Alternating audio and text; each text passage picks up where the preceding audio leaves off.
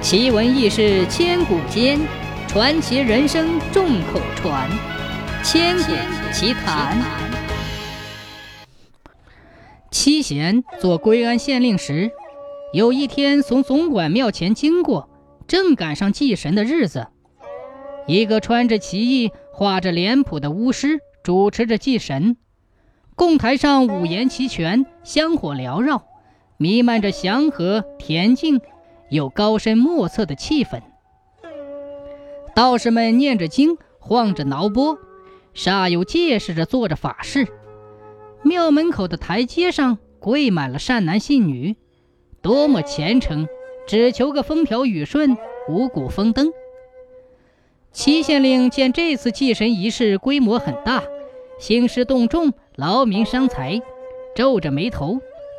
齐县令从不信这套鬼把戏。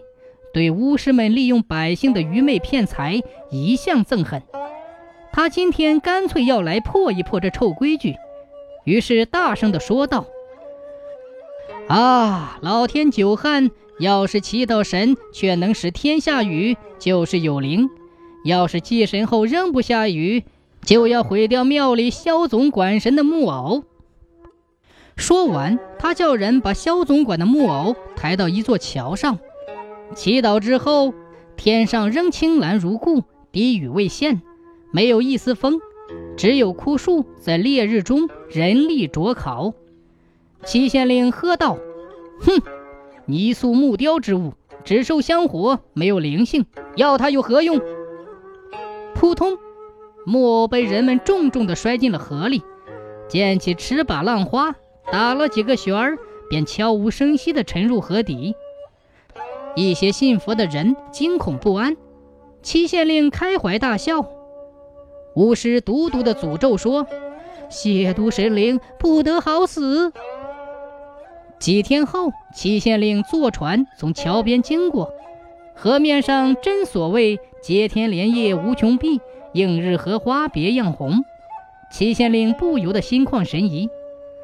忽然，船中发出一阵声响，船晃动起来。荡起一小串浪花，随从们大惊失色，高声叫道：“肖总管来了！肖总管来了！”原来不知何时，那木偶从水里跳进船中。